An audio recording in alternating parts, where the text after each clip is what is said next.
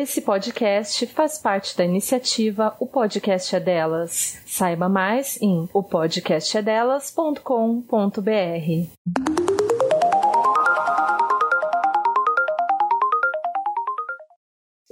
Se você também já passou vergonha por não saber o significado de algum termo do universo feminista, então vem com a gente nesse podcast que vai te ajudar a desmistificar palavras através do dicionário da língua portuguesa. Eu sou a Júlia Presoto. E eu sou a Teca Carbonel. Nesse episódio, vamos falar de um termo que já fez muita gente revirar os olhos, mas que na situação atual não pode ser mais ignorado. Hoje vamos falar de veganismo.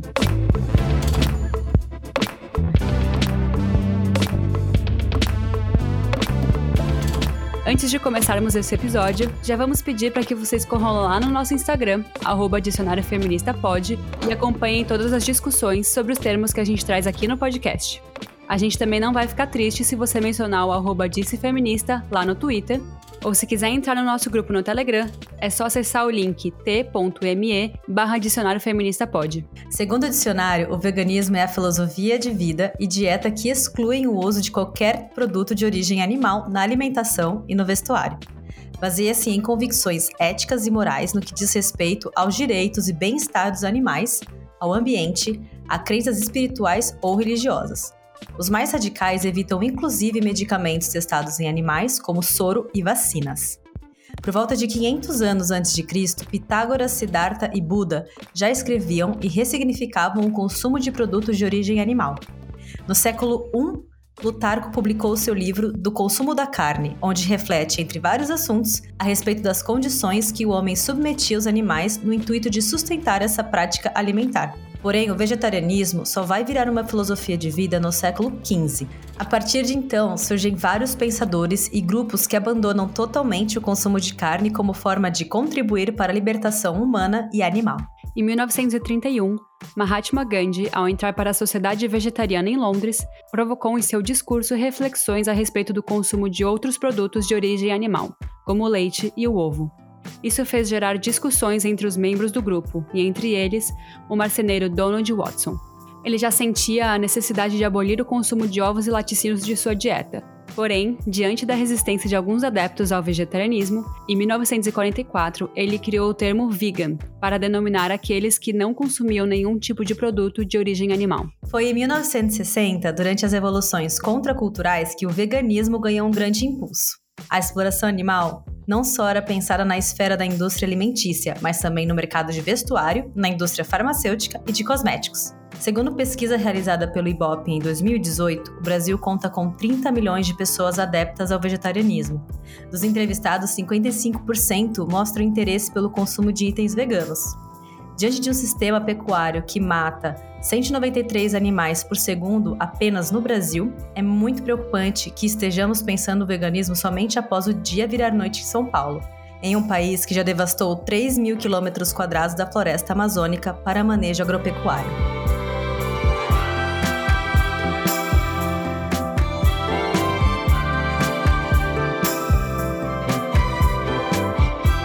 Gil, sabe por que, que eu comecei quis colocar no roteiro essa questão do dia vir à noite em São Paulo. Ah, agora eu lembrei. Ah, mas conta. Lembra disso que aconteceu? Você já estava aqui, né, também, no Canadá, quando deu as queimadas e aí veio aquela nuvem negra em São Paulo e tudo mais.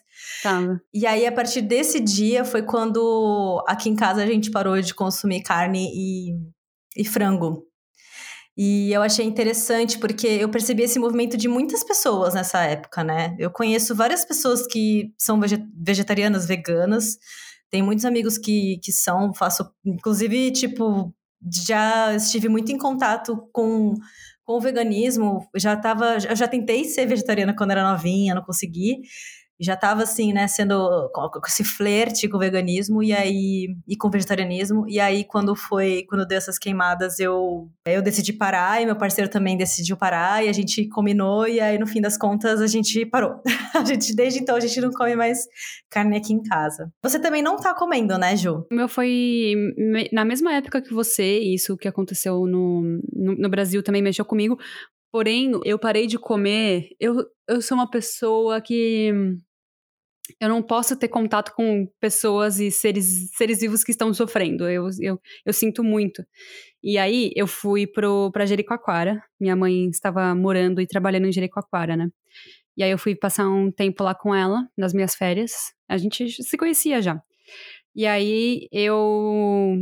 Lá em Jericoacoara é uma cidade muito. Assim, ela não morava em Jericoacoara, ela morava em Preá, que é a cidade do lado. Preá é uma cidade muito pequena, né? Uma cidade do interior, muito afastada da, dos, dos centros, né? De Fortaleza é tipo, sei lá, duas horas de carro do Preá. Acho que mais do que duas, eu não sei, não lembro direito. E lá eles têm um contato muito próximo com animais, né? Como assim, eu acredito que em muitas cidades pequenas acontece essa, essa relação mais próxima, né, com animais. A gente vivendo em São Paulo, a gente não tem muito, né? E aí eu convivi com cavalo, convivi com vaca e teve um dia que eu saí para um passeio e aí tinha um monte de vaca ao meu redor, assim, na, no bug, né? Tinha, a gente teve que parar porque as vacas estavam atravessando a estradinha que a gente estava passando. e aí eu, nossa, eu, eu, criei um amor por aqueles animais, assim, não consigo explicar. Eu ficava olhando para a carinha deles, assim, são tão bonitinhos. E desde então, foi a primeira carne que eu parei, foi foi a carne de boi. Ah, na verdade, eu parei a, de boi e a de, e de porco ao mesmo tempo. Só que a de porco ainda, às vezes me dá vontade, eu como, muito raramente, assim, como um salame, uma vez ou outra. E acho que é até interessante a gente falar da, do apego emocional que a gente tem com carne, né? Porque esse ano, por exemplo, o meu plano era voltar para o Brasil para passar o Natal e não sei o quê, e não consegui, né, por conta do, do corona. E eu decidi que no, nesse Natal eu ia fazer um, uma receita de porco, que é o, o, tender, porque me lembra muito a minha família. Então é um, é um apego muito emocional, assim, né, que eu tenho com, com essa receita. E a gente, como crescidos, né, numa, numa sociedade carnívora, a gente tem muito apego, né, ainda mais no Brasil, né, cheio de churrasco e tal. Então o porco foi uma coisa que eu eu parei mais ou menos, né? Às vezes me dá uma, uma vontade, eu como. E o frango, eu parei, eu continuei comendo frango porque eu não acredito em parar tudo ao mesmo tempo. Assim, eu já tentei antes também, e como a gente ainda tá muito habituado a comer carne, eu acho que é muito mais difícil se você fala, não, já chega, nunca mais vou comer ovo, carne, leite. Eu acho que é mais fácil quando você vai aos poucos. Não sou muito adepta a algo mais radical. Aí eu tava comendo frango aqui em casa com osso, né? Aquela. Eh, acho que era asinha de frango, não sei. E aí saiu um pedacinho meio vermelho, assim, descolado do osso. E aí eu falei, eu nunca mais vou comer isso aqui, nunca mais. E desde então eu não comi mais frango.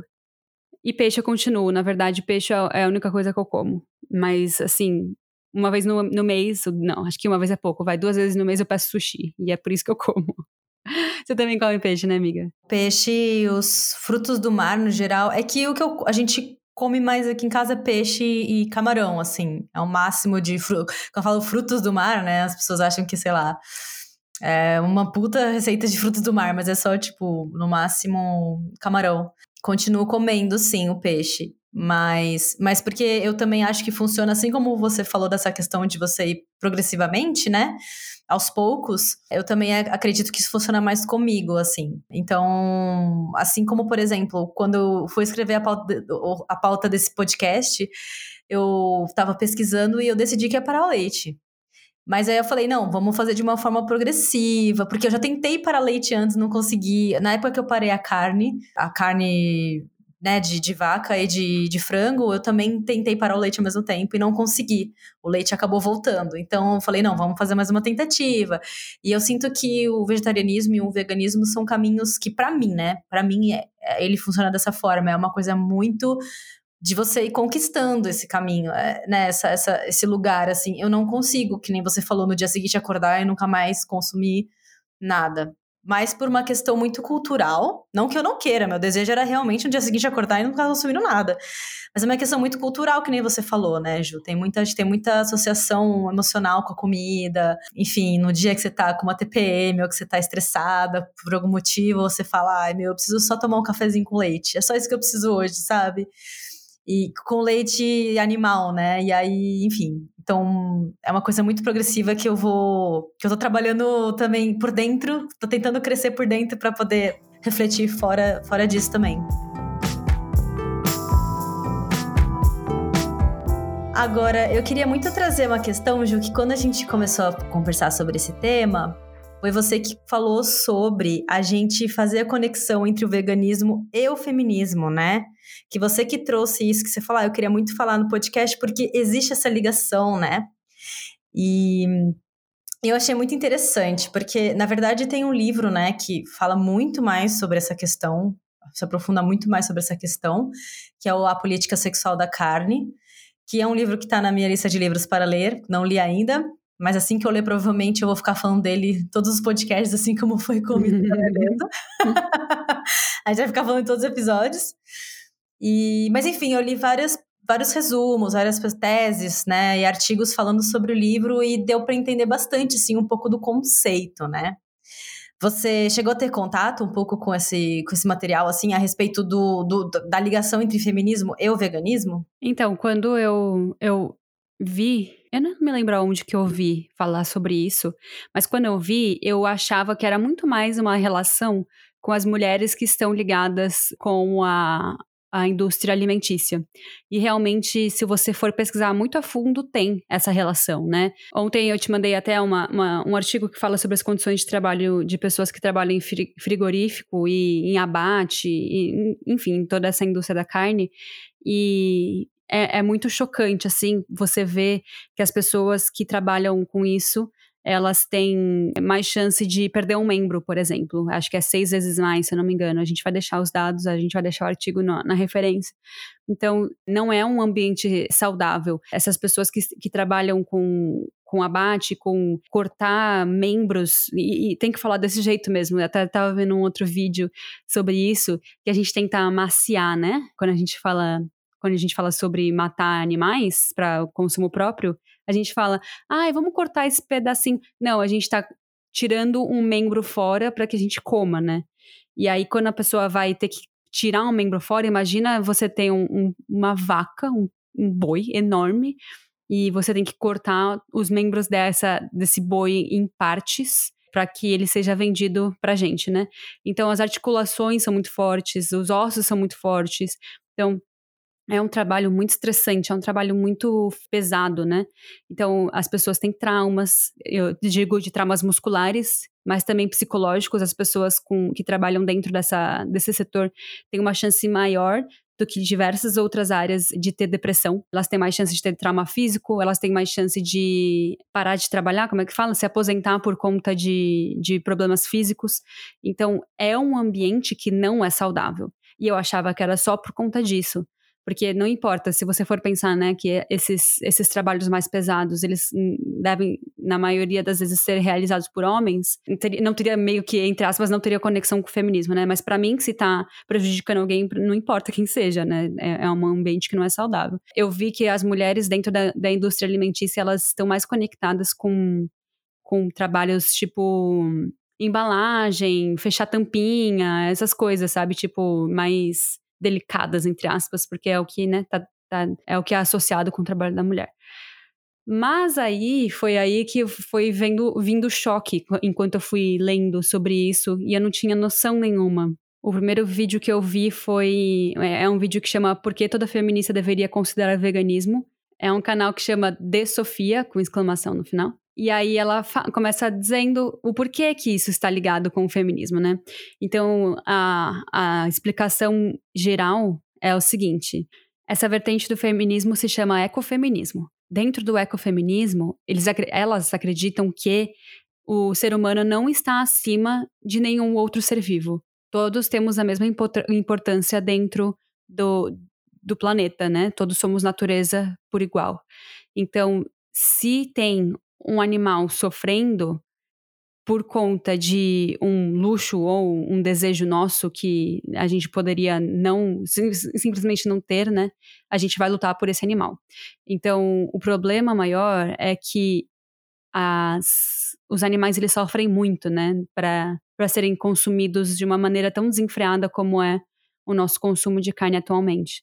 Então, por exemplo, ela, ela diz que as vacas elas, para elas darem leite, elas precisam constantemente estar grávidas.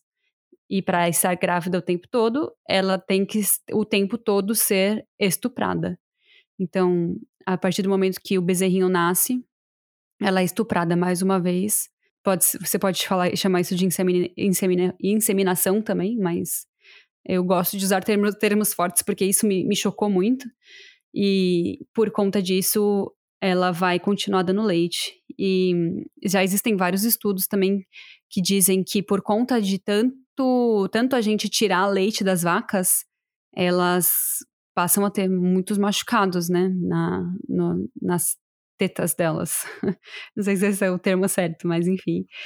E isso passa pra gente também, né? Então tem, tem pus no nosso leite, no leite que a gente toma. Não sei se se isso, vou ser muito honesta que eu não sei se isso é cientificamente comprovado ou se isso é só mais uma notícia que é para chocar a gente, mas eu acho que faz total sentido. E, enfim, é meio que isso, assim, da gente se colocar no mesmo lugar de outro ser vivo, né? Porque a gente é ser humano que a gente deveria destruir o planeta que a gente vive, né? E eu acho muito interessante como que, enfim, das coisas que eu li sobre a política sexual da carne, como que faz esse paralelo de todas essas coisas que você falou, Ju, com como as mulheres foram tratadas durante muito tempo por conta do patriarcado, né? Que, o, que, que foi essa, essa construção também de você ter um ser né, um gênero no caso, do patriarcado, um gênero que é superior e, portanto, os outros são inferiores. E como que a gente, ao fazer a mesma coisa com os animais, a gente está refletindo algo que o patriarcado ensinou pra gente, digamos assim, né? Que, que na nossa sociedade. A gente faz isso com os animais, porque, como você falou, a gente acha que, por exemplo, as vacas, porque elas dão leite quando elas têm os bezerros, a gente pode usufruir desse leite também né, para o nosso consumo. E aí, a partir daí, a gente considera ela menor que a gente, e a partir daí a gente estupra ela, né, várias vezes, seguidas vezes. E outra uma coisa que acontece também é que quando elas têm os bezerros, eles são retirados delas. Uhum. Não fica com elas. Eles, elas parem e já, já é retirado o bezerro e aí já é estuprado novamente. Então, existe a, a, o trauma da separação desse animal com o próprio bezerro e existe esse trauma do estupro também. Então, a partir do momento em que uma pessoa fala, ah, mas ela já ia dar leite. Não, calma ela dá leite, mas ela dá leite pro bezerro que ia ficar com ela e ela também não ia ser estuprada ininterruptas vezes, né? Provavelmente ia acontecer de uma forma natural, né, digamos, né, o, o boi ia lá e ia cruzar, enfim, das formas que acontecem na natureza. Então, é isso, a gente achar que tem esse direito sobre o corpo de um outro ser, a ponto de, de cometer essas, essa, essas violências, esse tipo de violência. E eu acho muito interessante também que ela traz a questão da antropornografia, que é a questão de como que a gente vende esses alimentos, como que a indústria alimentícia vende esses alimentos, que tem muito a ver com o que você falou de a gente falar, ah, eu vou pegar um, um pedaço de carne, né, um filezinho. Na verdade, você pegando um membro de um, de um outro ser, né? E como que a gente objetifica esses corpos, né? É, é, separa eles, separa esses pedaços de corpos de da onde da, do, de, do animal que eles da onde eles vieram, né? Que é o que acontece com a gente também, com as mulheres também. Quando eu fui lendo, eu falei, cara, é, é assim como nós nos sentimos em uma sociedade machista. Né, nós nos sentimos objetificados. Eu sinto que o meu peito não é um peito da Estela, é o peito que para ser apertado, para ser, né, para ser gozado em cima, sei lá, para ser consumido. E é a mesma forma que a gente vê as partes dos corpos dos animais. Só que a gente joga no extremo a ponto de desmembrá-los e consumi-los num nível, né? Sei lá, quando você começa a, a, viajar com relação a isso, vai dando umas conexões muito loucas, né? Esse tema, eu não achava que ele ia mexer tanto comigo assim. Ele mexeu muito comigo, essa pauta, porque eu sempre soube de tudo isso, né? Não é uma coisa como a gente não, é, não tá alienado, né, a ponto de saber que os animais não sofrem e etc. Mas é quando a gente consegue fazer uma relação entre o sofrimento deles e o nosso sofrimento, que a gente consegue realmente falar, se colocar, né, no lugar deles e, e falar, tá bom, eu não quero isso para eles também, sabe? Eu tô toda arrepiada falando disso, assim, porque eu, eu realmente fiquei muito, muito emocionada fazendo essa pesquisa. Isso que você falou da objetificação é uma coisa que eu queria dar, dar uma frisada, porque é muito importante a gente ver como a gente usa um termo que dentro do feminismo ele é assim todo dia, né? Todo dia existe um podcast feminista falando objetificação aí no, no mundo, ou um vídeo, ou um artigo. Essa palavra é muito usada dentro do nosso universo. E eu nunca tinha pensado em objetificação de um animal. E foi num, num blog que a gente também vai colocar de referência, que o blog ele é de uma marca de sapatos veganos. Eles fazem uma menção a esse termo e eles explicam dessa forma. Vou, eu vou ler aqui para vocês, tá? Ele fala assim: além disso, os seres não humanos também sofrem a objetificação, termo criado no início dos anos 70 para analisar um indivíduo submetido a nível de objeto, sem considerar seu estado emocional ou psicológico. As mulheres adeptas ao feminismo provavelmente já estão familiarizadas com esse conceito, até porque repetidamente são vítimas de exploração sexuais, seus corpos expostos, bibibibobobó, que a gente já sabe, né? É, uhum. a, aí, então essa essa ligação para mim foi muito forte, porque se vocês já ouviram alguns episódios passados nossos, eu sou uma pessoa que sou muito afetada pela objetificação e por, por assédio. Então, nossa, eu, eu tô muito ainda engolindo, assim, esse, assunto, porque ainda, ainda tá mexendo muito comigo. Eu não tomo mais leite faz um tempo já, mas eu não tenho um, um, sentimento tão gostoso assim quanto você tem, sabe, com leite, então eu entendo que é muito difícil de parar. Mas eu, eu consumo queijo ainda, eu consumo ovo ainda, e as galinhas ainda têm esse mesmo. Esse, esse mesmo ciclo, né? Que a vaca tem também. Uhum. E toda vez que eu quebrar um ovo agora, eu vou, eu vou repensar, sabe? E eu acho que esse é o caminho. Não é você de um dia de um dia para o outro você, né? Se se desvirtuar, se desligar de tudo que você consumiu e se achar um lixo. Antes de gravar esse episódio com a Estela, eu até falei assim: não vejo a hora de gravar e me sentir um lixo, porque eu me sinto um lixo quando eu quebro um ovo agora, sabe? Mas acho que não tem que ser assim, a gente também não tem que se punir, a gente tem que se conscientizar primeiro, né? É, o que eu falei da mudança ser de dentro para fora, né? Já é uma coisa que. E demora, né? Putz, eu tentei lá na minha adolescência, não consegui, tentei de novo adulta, não consegui, agora esse período eu tô mais de um ano sem comer carne e frango. Então, tipo, cara, ao invés de. Sim, ainda estou no processo de mudança, ainda estou me sentindo culpada toda vez que eu vacilo e tomo e ponho o leite de vaca no, no meu café. Ainda sofro, mas assim, também tem a medalhinha do caraca, um ano sem consumir e estou bem, assim, não, eu não sinto saudade, assim, eu acho, sinto saudade? Não sei. Não lembro agora, pode ter sentido uma saudade. Mas eu não, mas não é uma coisa. Eu sinto que quando eu sinto saudade de comer, ou uma vontade, uma questão afetiva de comer a carne, mais a carne do que o frango, eu sinto que o peixe ele me satisfaz igualmente, ou até mais, porque eu sou louca por salmão. Eu sou doida do salmão. E, enfim, eu acho que é uma questão. E aí, o salmão, o salmão e peixes no geral também vai ser um processo que eu vou ter que passar mas não agora, porque agora eu tô passando pelo processo do leite e, e vamos aí, né? Quando eu conseguir, daqui um ano talvez eu tenha essa medalhinha do leite e vou ficar muito feliz e você vai ter a do ovo e a gente vai, vai indo juntas, né?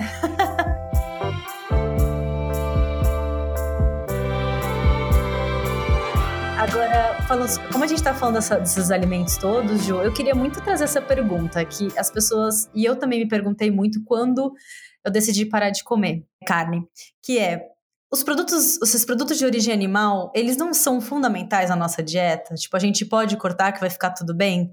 Como que funciona, né? Isso é uma questão muito, muito importante, porque a gente consegue viver sem, só que a gente precisa de uma reeducação alimentar muito grande, né? Então, eu, por exemplo, fiz tudo errado. Não sei você, mas eu fiz tudo errado. Eu não fui numa nutricionista e falei, então, estou querendo cortar, me dê aí um, uma, uma dieta que vá suprir as necessidades de cortar essa, essa carne, né? Eu só parei, decidi parar. Então, eu sempre, quando eu era criança, eu tinha muito problema com ferro, e aí eu parei de comer carne, e aí eu não consigo, não tô conseguindo voltar, o, o meu ferro voltar a ser, estar nos níveis desejáveis. Então, eu, eu, recomendo que você vá no nutricionista. Mas é possível, sabe? É, é, possível você substituir as coisas. E se você não conseguir, Se você mesmo assim tiver deficiência de alguma coisa, você sempre pode tomar vitamina. Eu tomo vitamina, eu tomo ferro e vitamina C para substituir. E eu acho muito, muito engraçado isso, porque quem, quem é meio, tipo, contra, não contra, acho que, não sei se tem gente que é contra o veganismo, o vegetarianismo, mas meio que fica zoando, né? Diz, ai, mas aí vai faltar, vai faltar nutriente, não sei o quê. É, só tomar uma vitamina, vitaminazinha que tá tudo bem. E o seu colesterol? Ele vai subir se você comer carne todo dia, não vai? E aí, você vai fazer o quê, sabe? Exato. Então, tudo tem o seu, o seu lado bom e o seu lado ruim, né? Como é que você fez? Como é que foi o seu processo? Não, eu, eu, eu Assim, o meu acompanhamento com a nutricionista rolou, mas não foi só por causa disso, foi um conjunto, assim, do tipo, preciso me alimentar melhor, em todos os sentidos, preciso saber se eu tô dando o que meu corpo precisa realmente, ou se é o que eu acho, e também aliado a essa questão de parar de comer carne. E aí, e assim, eu acho, Ju, eu acho muito importante isso que você falou de você procurar um especialista. E aí eu vou falar, vou ser bem incisiva na questão de ser um especialista que atenda você. Eu sei que não é todo mundo que tem condição de pagar uma pessoa e tal, até onde você consegue ir, mas mas porque se você, sei lá, vou seguir a blogueira, né, sei lá, blogueira nutricionista que dê a dieta de veganos. O seu corpo, cada corpo é diferente, né, Ju? Então, eu acho, eu, por exemplo, eu acho que você se alimenta mil vezes melhor do que eu mas para você rolou essa deficiência de ferro. E para mim não, tipo, para mim, cara, eu achei que meu, eu achei que eu tô até melhor assim, depois de parar de comer a carne, a questão da gordura para mim foi uma da gordura, da gordura presente na carne, que aumenta o colesterol e tudo mais, foi uma coisa que me afetou muito quando eu parei de, de comer num sentido positivo. Tô me sentindo muito mais disposta, mas mas por exemplo, eu acho que cada corpo é de um jeito, entendeu? E outra coisa, por exemplo, também é que quando eu tentei parar de comer carne na adolescência, eu fazia atividade física muito, é uma, é muito intensa, que era ginástica rítmica, é uma, é uma atividade muito intensa e com uma frequência muito alta. Se eu não me engano, era quatro vezes por semana que eu fazia. Então, naquela época, quando eu parei de, tentei parar de comer carne, eu lembro que eu comecei a ter muitas lesões musculares, assim. Muitas, muitas, muitas. E não passava. Eu, toma, eu tomava remédio, fazia compressa, não passava. Comecei a tomar um suplemento, não passou. E aí eu falei, bom, aí eu, quando eu voltei a comer, a carne voltou. Eu, eu melhorei.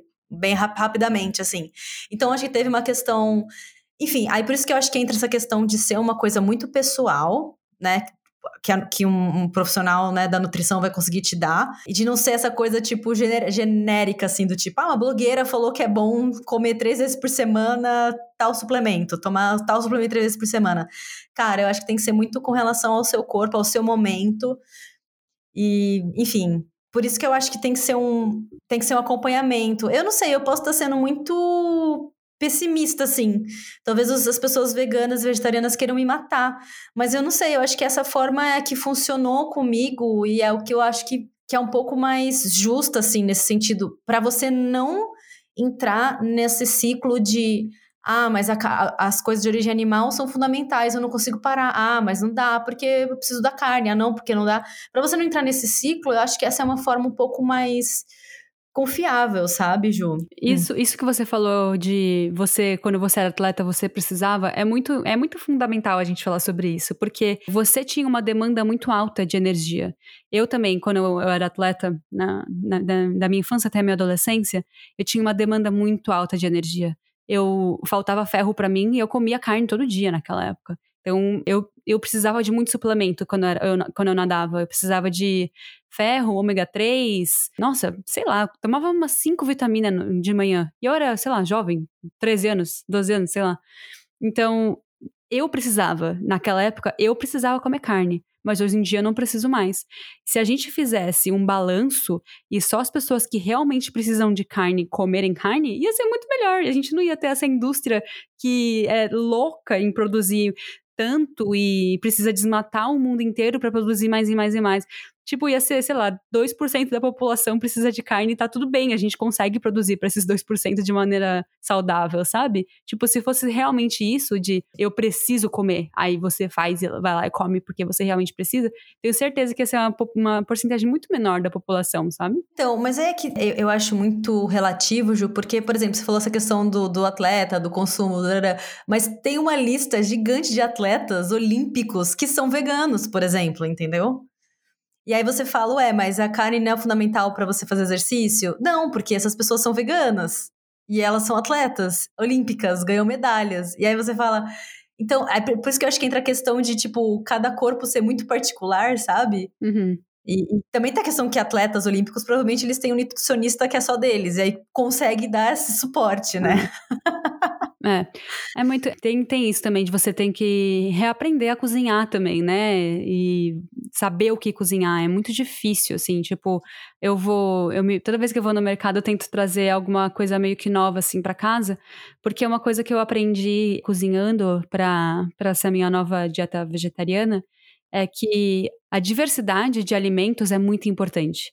Enquanto você comia só arroz, feijão e um bife todo dia, era, entre aspas, e muitas aspas, suficiente. Hoje você tem que comer arroz, feijão com espinafre e não sei o que, tipo várias outras coisas, sabe? Não é só uma coisinha. Então eu sempre tento trazer nutrientes novos para minha para minha dieta, sabe? Eu percebi isso também que depois que eu parei de comer carne, eu fui buscar no eu fui descobrir os, o poder dos vegetais e dos legumes assim, que você vai descobrindo, você fala, meu, quero comer um troço diferente, sabe? Vou aqui experimentar uma abóbora, vou experimentar uma, uma berinjela, um pepino. Aí você vai, porque você aí por isso que acho que também entra essa questão da gordura menos presente na minha dieta e eu ter me sentido mais saudável saudável, sabe? Naturalmente.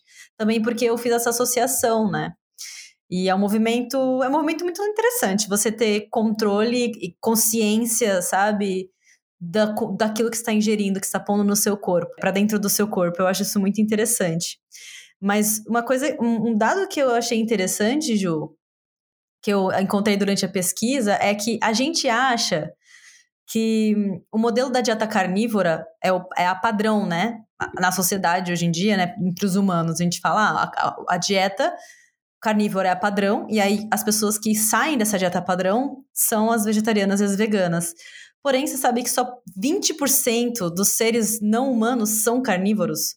Ou seja, a dieta carnívora, ela é minoria, ela, ela é minoritária, não sei se existe essa palavra, na natureza. Então a gente não é o padrão, teoricamente, né? A dieta carnívora não é o padrão. De, dos animais, no, na, todos os animais no planeta, você quer dizer? É, todos os seres não humanos, só apenas 20% são carnívoros. Hum, entendi. Sendo que a gente cresce e, e, vive numa sociedade que impõe como padrão o modelo de dieta carnívora. É, foi só uma coisa que eu achei muito interessante, assim. Sabe outro, outro mito que existe ao, ao redor do vegetarianismo e do veganismo?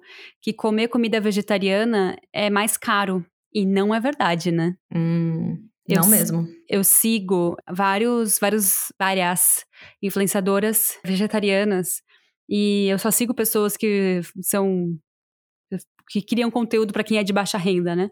Porque aqui o mercado não é barato, né? Aqui no Canadá. Então eu sempre tento ver alguma coisa que seja mais barata. E eu consigo lembrar de cabeça a sapa vegana, ela é muito ótima.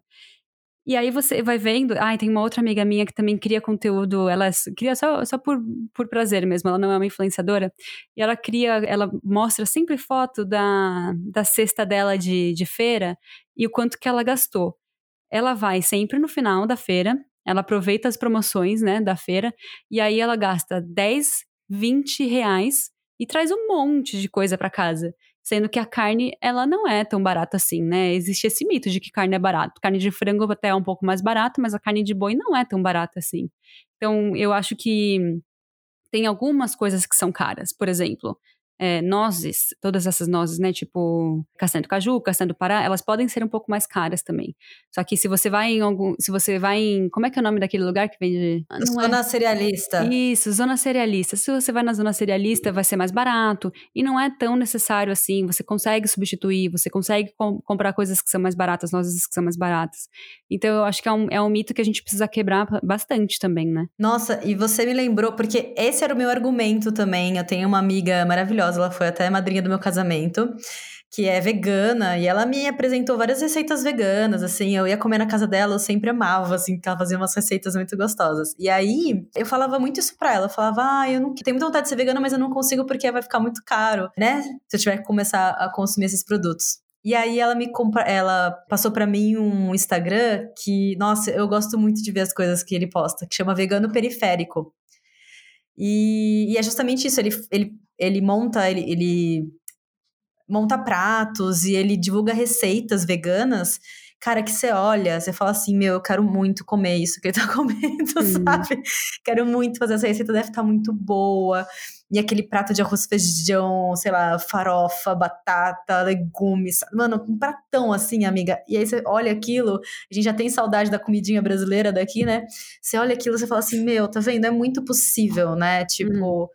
Sem contar que no Brasil, Agora, durante a pandemia, não tanto, mas a gente tem um privilégio no Brasil, tá, gente? Que são as feiras. Não, não existe feira fora do Brasil, não existe. E quando eu morava no Brasil, a feira era literalmente na porta do meu prédio. De do, todo domingo de manhã até acho que quatro da tarde, mais ou menos, não lembro. Eu abri a porta do prédio para sair de casa, tinha uma barraca de banana na frente, assim. Era a rua da feira. Isso, gente, aqui não tem. Eu sinto uma saudade de uma feira, de fazer compra, comprar umas coisinhas fresquinhas, sabe? Ou na hora da xepa também, às vezes você tá precisando economizar, pega umas coisas ali no final. Cara, enfim, então dá, né? Temos alternativas, amiga. No Brasil, a gente tem um, um clima muito favorável, né? No Brasil, para você crescer todos os alimentos que você imaginar. Então, a gente é muito rico, né? De, de diversidade de alimentos. Então, eu acho que essa desculpa não, não existe mais. E eu queria já deixar aqui uma recomendação de um podcast do Óbvios, Bom Dia Óbvios, que foi gravado com a Bela Gil.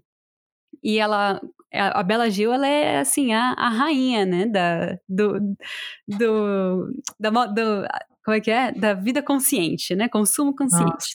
Ela, ela, alcançou, ela chegou, ela chegou, é, ela chegou lá. ela, ela produz a própria pasta de dente, sabe? Ela é um, um outro nível. Só que ela, ela vai mostrando, assim, até no perfil dela, como não é, não é difícil, sabe? E aí, teve um dia que ela fez Hum, o que, que, será que foi? Eu acho que foi leite condensado? Não lembro o que, que ela fez. Ela fez alguma... Brigadeiro. Você ouviu esse episódio? Eu escutei ela falando que tinha feito um brigadeiro não sei o que pro filho dela, mas, mas desculpa. Eu não sei. É, foi alguma receita assim, né? Algum leite que demora muito tempo para fazer e tal, de algum, sei lá, leite de arroz, não sei. E aí ela fez, e aí chegou uma pessoa para ela que é que não é vegetariana e falou assim: "Nossa, mas isso aí não dá muito trabalho?" Que não sei o quê. Aí ela falou: "Gente, vocês sabem quanto trabalho dá para fazer uma feijoada?" É um trabalho do caramba, mas é. ninguém pensa nisso, sabe? Porque a gente tá acostumado a comer feijoada. Então, tipo, tem uma feijoada no seu prato, tá feito. E aí, quando é alguma coisa vegana, que tem, demora, sei lá, às vezes o, o trabalho da, da, comida vegana é deixar, né? Deixar na água, deixar no. deixar pegando tempero, essas coisas. É diferente, sabe? Mas a, a, o peso que a gente coloca nessas duas coisas são diferentes, né? Nossa, isso é muito verdade que você falou, Ju. A preparação da carne foi uma das coisas que. O tempo que a gente demora preparando uma refeição por conta da carne foi uma coisa que eu notei demais quando eu parei de comer. Que fica, começou a ficar muito mais rápida a preparação. Eu acho que o que aconteceu comigo, pelo menos no começo, é que eu demorava mais para planejar minha, meu, né, minha refeição, porque eu tinha que buscar alternativas de legumes e ver um jeito que fica gostoso de comer. Eu, eu tentei comer muito tofu no começo, não deu certo. Hoje em dia eu nem, nem compro mais tofu. Não, não gosto, não, o gosto não me, não, me, não me satisfaz muito. Então eu cortei o tofu. Mas aí você fica, você demora um tempo planejando aquele alimento, como você vai fazer, como vai ficar gostoso de fazer de um jeito que você curta comer ele e aí insira ele na sua dieta definitivamente.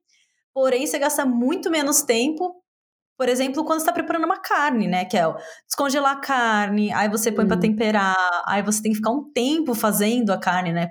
Sei lá, fritando ela para ela não ficar crua por dentro. Enfim, é um preparo. É, essa questão do preparo foi muito. Foi uma coisa que me deu muito um choque, assim, sabe? Sim. De, o tempo que a gente demora para fazer, né? Sabe uma coisa também que foi muito importante nessa minha jornada? Foi o apoio emocional. Porque assim, eu decidi, eu decidi parar de comer carne quando eu saí do Brasil, né? Quer dizer, eu fui de férias, eu já estava aqui há um ano e quando eu voltei dessas férias, eu decidi parar, porque também eu comi muita carne nessa minha, nas minhas férias, porque era o o, encontro, o encontro social gira muito ao redor de comida. E a comida no Brasil é carne, churrasco, essas coisas, então eu comi muito. E aí, quando eu cheguei aqui, eu não sabia que você e as nossas outras amigas também tinham parado de comer carne. Aí eu fiquei tipo, ai, que saco, vou ter que ser a única pessoa que vai pedir uma comida diferente. Ai, que saco, né? E aí, quando eu cheguei, falei assim: ah, eu tô pensando em parar de comer carne. Aí vocês duas, você e a Lud falaram: ah, a gente parou também. Aí eu, nossa, eu me senti assim, acolhida, me senti confortável, hum. sabe? Para ser eu mesma e falar, eu não quero mais comer isso aqui, não. Olha esse sangue que você tá comendo, sabe? Tipo, ficar zoando, esse tipo de coisa. Porque se fosse só eu, ia ser muito mais difícil, né? Eu, eu acho que sim. Isso, é, isso é uma questão também que tá pegando para mim aqui em casa. Eu não sei como você faz aí, Gil, porque o seu, o seu parceiro come carne, né? E você não. E aqui eu tô tendo essa dificuldade, porque quando eu parei de comer carne, o meu parceiro parou de comer também. Porém, agora eu tô tentando cortar o leite. E ele não necessariamente cortou o leite. E aí, toda vez que você abre a geladeira, tem aquele leitinho de vaca que eu gosto pra caralho. Aí você fica, ai não, vou lá pegar o leite de caju. Ou sei lá, o leite de coco. Ou o leite que você olha e fala, ai não, queria tanto que fosse o leite de vaca aqui no meu lugar, no lugar desse. Ai meu Deus, mas aí a, a vaca foi estuprada. Aí, meu, já começa a vir todos esses pensamentos, assim, você fica mal na bad.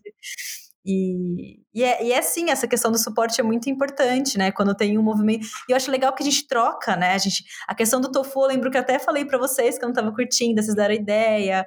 Aí, enfim, vocês descobriram também um queijo que eles vendem aqui, que eu esqueci o nome, que vocês Halloumi. falam que é muito bom. Como? Halloumi. Halloumi, então. E ele não. Ele é vegano, não é ou não? Ih, não sei, nunca, nunca olhei não. isso. Vou dar uma olhada. Mas então, aí a gente vai trocando, né? Tipo, é legal ter esse espaço, assim. É, vira um, um, um espaço legal, assim. Ao mesmo tempo que, dependendo de onde você estiver também, vai ter algumas dificuldades, né? Porque se você tá num, num grupo em que eles não levam a sério esse seu desejo, né? Fica muito mais complicado de você seguir isso, né? Ah, amiga, respeito também, né? Eu acho que a gente tem um grupo que se respeita muito, né? Não existem. Eu lembro que quando eu parei de comer quando eu era adolescente, a minha família. Minha mãe me, me deu esse suporte e tal, porque ela fazia minha comida também. Mas rolou um pouco de chacota, assim, no sentido de, ah, então quer dizer que você tá com dozinha dos animais, e aí você fica, né, tipo, ai, agora vou ter que explicar pra essa pessoa e tal. E eu sinto que nessa segunda vez isso me ajudou muito, porque a gente é, tem um grupo, né, a gente tem um espaço muito acolhedor, assim, de respeito, né? De tipo, de ninguém fazer chacota. Tem, tem momento, né? Não é também mil maravilhas, tem momentos de atrito, como sempre. Mas eu acho que não fica no campo da. Como se diz? Da. De desvalorizar a decisão do outro, né? De, é. de, de, desmerecer o outro. É mais de, de um debate mais de um debate do que de um desmerecimento. E aí isso ajuda, né? Porque você tem um pouco mais de convicção das suas ideias, não se sente envergonhado, não se sente, enfim. Aí eu já não necessariamente sobre veganismo, né, ou vegetarianismo, ou sei lá o que eu sou, porque eu não sou nem vegetariana e nem vegana. Eu não faço ideia do que eu sou. eu acho que é ovolato, não é isso que chama? Que come tudo menos pe e continua. Só, só continua comendo peixe? Pode ser. Se você falou, eu acredito. e sabe uma coisa que eu achei interessante no, no, no roteiro? Que o veganismo é uma coisa muito recente, né? Assim, foi 1940 aí? É isso? 1944? alguma coisa, sabe? E 1940, o veganismo, sim, é. 1944 foi ontem. Então, eu acho que é o tipo de movimento social que não se, não se acontece do, da noite pro dia. Então, eu tenho, eu tenho esperança de que a gente vai chegar lá e por bem ou por mal. Porque se a gente não chegar por bem, vai chegar porque é isso aí. Se a gente continuar comendo esses alimentos de origem animal, vai acabar. A gente vai ter que todos morrer. Então, ou é isso ou é nada, sabe? e é muito interessante pensar, a gente até conversou sobre isso no final de semana, mas o que a gente está fazendo com o mundo, muitas pessoas falam assim: ah, a gente está devastando, estamos né, matando os animais, os animais estão extintos, isso e aquilo, e a gente está destruindo o nosso planeta. Então, a gente não está destruindo nosso planeta só, a gente está destruindo as condições que fazem com que a gente esteja existindo. Então pode ser que muitos animais morram, muitas florestas sejam devastadas, mas a gente está nos, estamos autodizimando também. Porque vai chegar uma hora que nem a gente vai conseguir existir. Agora, a Terra vai continuar girando, o, planeta, o sistema solar vai continuar existindo, e a gente não é tão poderoso assim, não. Mas, infelizmente, a gente vai levar uma galera aí com a gente, algumas espécies e etc. Mas é isso, é uma, uma questão de tipo assim vem cá, filho, a gente vai se matar também. Exato. Mas se matar do que matar o planeta. Então se liga, sabe? Exato. Eu achei essa pesquisa que diz que. Então, porque segundo a ONU, né? As mulheres representam 80% do total das pessoas que são obrigadas a deixarem as suas casas como consequência das mudanças climáticas. Então, quando você entra nesse movimento do ecofeminismo, também tem muito a ver com isso, com a gente proteger aquilo que, no final das contas, vai cair na nossa conta, entendeu? Que no final a gente que vai ter que pagar as consequências, né? A nosso, nosso gênero, né? Nós, como mulheres, vamos ter que arcar com essas despesas de, de estarmos destruindo a natureza. Então, por isso que entra muito essa questão do, ecofeminismo. Perfeito. É muito, muito importante isso, porque é muito importante a gente se colocar no mesmo patamar de fragilidade, sabe? Porque a Simone de Beauvoir, você aqui, uma, aquele tipo de feminista que fala sobre teoria feminista, tem uma frase da Simone de Beauvoir que é: você, basta uma crise política, social, ou, e, ou econômica para que as mulheres percam os seus direitos conquistados. Então, se, isso que você falou, de a primeira coisa que vai acontecer, se acontecer alguma mudança climática e a gente é, vai ser, vai ser as mulheres irem para a rua, vai ser as mulheres perderem a sua casa, vai ser as mulheres sofrerem. A gente sempre vai ser o primeiro a sofrer, assim como os animais, sabe? Os animais, eles são muito fragilizados, então não tem como a gente, eu pelo menos assim, eu sempre me coloco no mesmo patamar. Eu também tenho uma questão muito eu não sou uma pessoa muito religiosa, mas a minha família é, segue muito o espiritismo e a umbanda. E a gente sempre se coloca muito tudo no mesmo lugar, assim, sabe? Quando eu fiquei lendo isso sobre, sobre o ecofeminismo, me fez lembrar muito tudo que eu aprendi com a minha família em relação a isso. De que somos todos iguais. Eu e a formiga temos o mesmo valor, sabe? Eu e essa samambaia que tá em cima de mim, a gente tem o mesmo valor. Então eu, eu, sempre fui, eu fui criada dessa forma e foi muito legal de ver que existe um, uma teoria por trás disso tudo. Achei interessante. Assim, acho que é um pouco de religião e um pouco de do que minha família me ensinou, mas Achei interessante. Ai, perfeita, né? Fofa.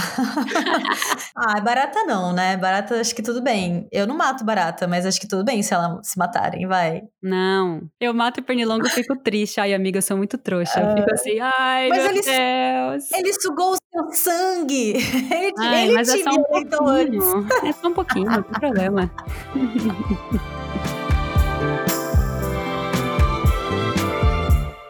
Então agora a gente vai para aquele nosso bloco que se chama Notas de Rodapé, onde a gente indica livros, filmes, séries, páginas de Instagram, qualquer coisa que tenha a ver com o tema de hoje, para você que quer pesquisar mais. E hoje o tema é veganismo. O que, que você tem para indicar, Ju? O primeiro vídeo que eu mencionei aqui, ele se chama Por que toda feminista deveria, cons deveria considerar o veganismo? Ele é do canal De Sofia. Nunca tinha ouvido falar desse canal, mas eu achei ela super didática Gostei muito desse vídeo. É... Ah, eu tenho só uma observação sobre esse vídeo. Ah. Eu acho que no final, ela, ela até comenta que no final ela vai colocar uma, ela coloca umas imagens, né, de enfim, de animais sendo abatidos e vacas sendo exploradas, etc e tal. E eu achei que eu ia ser forte. Ela fala assim, ó, oh, gente, para quem, né, não quer assistir essas coisas, eu recomendo que pare aqui. Mas se você quiser assistir, assiste até o final. Eu falei, não, eu sou uma pessoa forte, vou assistir até o final. Menina, tu assiste até o final, começa a passar mal, tá passando mal no final tá conseguindo mais assistir. Então, enfim, fica aviso, né? Se você acha que você é forte o suficiente, repense. E às vezes você não precisa assistir até o final, sabe? Eu acho que isso foi uma coisa que eu até não mencionei durante o episódio, mas eu não assisto documentário, eu não assisto vídeo, eu não assisto nada que tenha, que tenha relação, né, com o quanto o bicho sofre e o que, que a gente come. Tem muito documentário desse por aí. E eu, eu escolhi criar uma consciência de outra forma. Eu não, não vejo. Quando ela falou isso, eu falei, beleza, já me informei, já estou consciente, eu não preciso é. assistir isso, sabe? Se isso funciona para você, ótimo, vai lá e assiste. Mas para mim, não, não quero.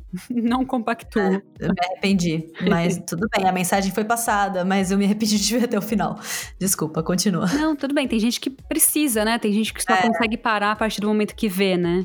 Eu, uhum. eu não sou dessa, dessa leva. A outra coisa que eu indiquei foi o, o podcast Bom Dia Óbvios, o episódio 61. É simplesmente perfeito. Ele se chama Despertar para um Futuro Mais Consciente com Bela Gil. E a Bela Gil é maravilhosa. Ai, meu Deus. Ela tem uma filha que chama Flor. E a filha dela, ela é uma graça, ela tem acho que 13 anos. E a filha dela adora comer carne com os avós dela, que sim é o Gilberto Gil. E aí a filha dela fica toda se sentindo mal, ela sai escondido da mãe dela para comer carne com os avós. É muito fofo, assim. E a mãe dela fala que não precisa se sentir mal, porque. E eu acho interessante essa esse equilíbrio. Eu acho que isso é uma coisa que eu e você tentamos fazer também, de eu parei tudo, mas uma vez, quando eu quiser comer um salmão, eu vou pedir, tá tudo bem, sabe? Porque eu acho que não deve, não deve ser um martírio, não deve ser tipo uma punição você ser vegetariana. Deve ser um processo gostoso, né? Então, vai tirando aos poucos, vai comendo, vai comendo menos, diminuindo até a hora que você parar. Eu acho que é essa a ideia que ela passa pra filha dela, e eu acho muito legal essa história que ela contou. E esse episódio, esse podcast é ótimo. E a última coisa que eu indiquei foi o Instagram Sapa Vegana, arroba Sapa Vegana, várias receitinhas ótimas. Ai, maravilhosa. Eu tinha escutado essas histórias da Bela Gil também, achei incrível. É o que a gente falou um pouquinho desse espaço, é um espaço acolhedor, porém que de debate, porque a filha dela hum. não deixa de refletir, né? Ela reflete sobre essa questão. É, não, é, não é desconhecido total, porém é um espaço respeitoso ao mesmo tempo, né? Exato, perfeito. Enfim, o que eu quero recomendar é um podcast eu quero recomendar esse podcast no geral, que é Outras Mamas, porque elas são veganas e tal, então podcast no geral, elas sempre trazem a questão do veganismo para os episódios, porém, episódio 96 se chama O que os animais me ensinaram, com Simone de Lima. E a, a Simone de Lima, ela é uma bióloga que mora nos Estados Unidos, ela é uma ativista vegana e ela trabalha em um santuário de animais lá nos Estados Unidos.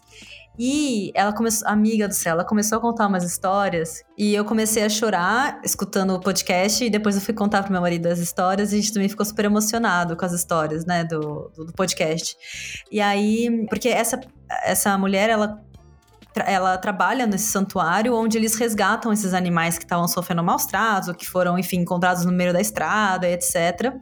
E ela, ela presencia, né? Ela vive ela, com esses animais e consegue ver como que eles estão traumatizados por conta de todos esses abusos que eles sofreram. E ela consegue perceber comportamentos, padrões, ela consegue ver personalidade nesses animais, entendeu? Porque uhum. eles têm né? É que ela fala que numa condição capitalista, o capitalismo não permite que a gente faça essas associações, né, de, de serem seres, assim, dos animais serem seres com vontades, com personalidades e, e por aí vai, né? Então ela convivendo e estando ali perto com os animais resgatados, ela, ela, ela conseguiu enxergar muito isso. É muito, as histórias são muito lindas que ela conta, assim, real. Real, real. Legal. Enfim, recomendo. Fiquei muito emocionada.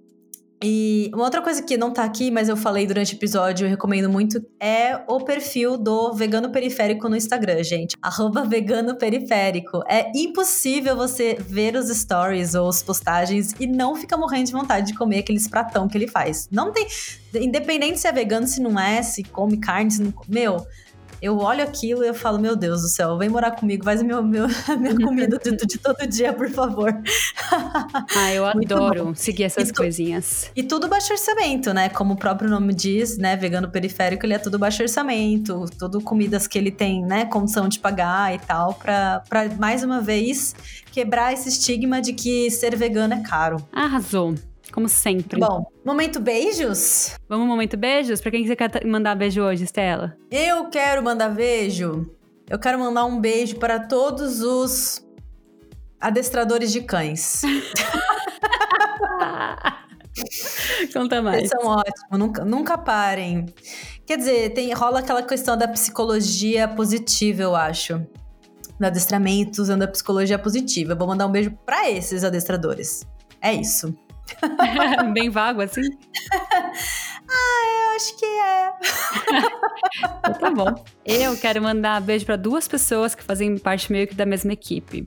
Eu quero mandar um beijo para a Branca Viana, que fez o podcast Praia dos Ossos, e para o Tiago Rogério, ou Rogério, não sei como é que fala o nome dele, que fez o podcast Vidas Negras. Ambos os podcasts são da Rádio Novelo. E é de uma qualidade, assim, Ó, oh, pelo amor de Deus, é uma qualidade muito alta. Então, eu tenho certeza que eu vou indicar, eu já sei até um podcast, um episódio que eu quero gravar falando sobre esses dois episódios. Mas eu quero mandar um beijo, assim, para as pessoas mesmo. Não pro podcast, não pra tudo, pras pessoas, porque são pessoas incríveis. Quem faz um conteúdo desse, dessa qualidade só pode ser gente incrível. Não, a Rádio Novelo é. Eu acho que é o. Como que é a meta de todos os podcasters do, do universo, né, meu? Muito bom. Ó, eu recomendo, inclusive, entrar lá na, no site e assistir. Isso, assistir não, né? Escutar todos, porque todas as produções são incríveis. Aquele retrato falado, meus amigos, o que, que é aquele podcast? Puta que pariu. Enfim. Eu não, eu não tive coragem de ouvir esse, porque eu tô com muita raiva nesse momento do que tá acontecendo no Brasil. Então eu decidi ir por, por outros caminhos, mas eu vou, vou chegar nele. Ah, eu amei, gente. Rádio Novelo tá no meu coração. Então é isso, meu povo. Como a gente só trabalha com fatos, todas as fontes citadas nesse programa estão na descrição. Para quem quiser estudar mais sobre o assunto, é só dar uma passadinha lá. Muito obrigada por ouvir a gente e tchau! Tchau!